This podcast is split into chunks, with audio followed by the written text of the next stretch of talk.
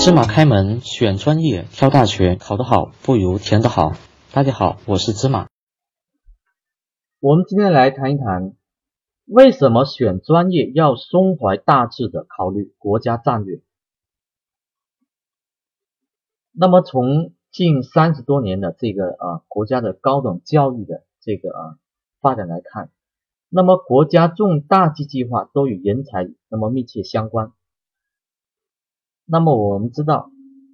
那么投资、消费和出口，那么过去是成为了国家的那么这个就是。经济发展的这个三匹马车，那么不管是投资消费还是出口，那么它都需要有这个大量的这个专业人才。所以国家为拉动这个内需，那么会实施一大批重大的项目的投资，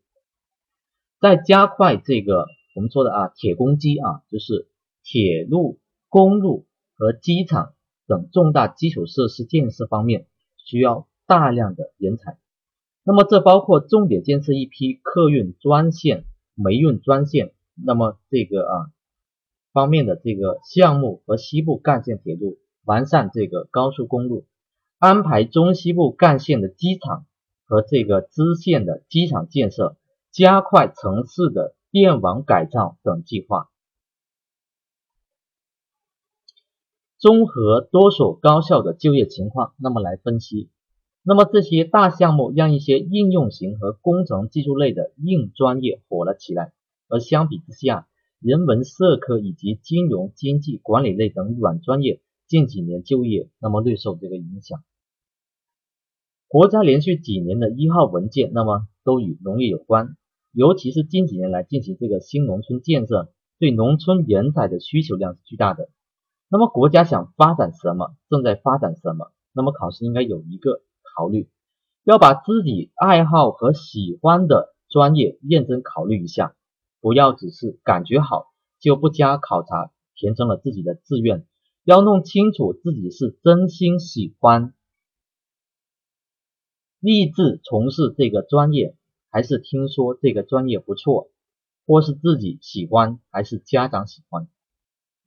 不能够出于家长的意愿或者是什么呢？家族的意愿。来进行这个志愿填报选择，那么更可能是什么呢？还要考虑一下自己的兴趣爱好。